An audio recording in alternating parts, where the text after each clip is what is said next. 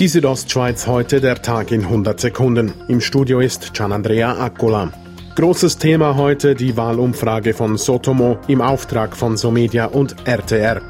In 30 Tagen wird in der Schweiz das Bundesparlament gewählt. Laut einer Wahlumfrage werden die Klimaallianz aus Links und Grün sowie die FDP in Graubünden Wahlsieger bei den Nationalratswahlen.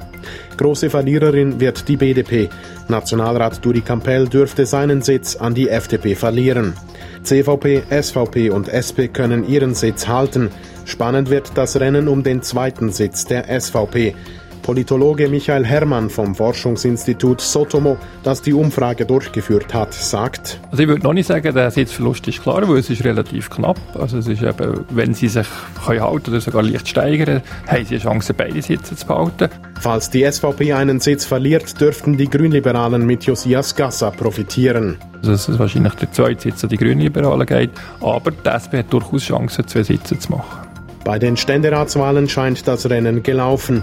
Stefan Engler von der CVP und Martin Schmid von der FDP dürften ihre Sitze erfolgreich gegen Jon Pult von der SP verteidigen. Abschüsse des Wolfes sind nun gesetzlich möglich, auch in Schutzgebieten. Gegen das revidierte Jagdgesetz stimmten im Nationalrat einzig die SP, die Grünen, die GLP und einige Mitglieder der FDP-Fraktion.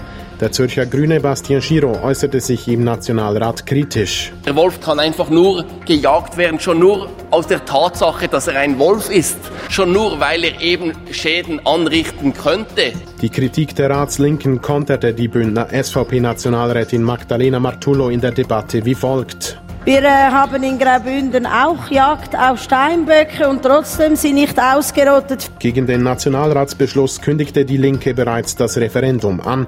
Der Wolf wird so wohl zur Volkssache. Die Südostschweiz heute, der Tag in 100 Sekunden, auch als Podcast erhältlich.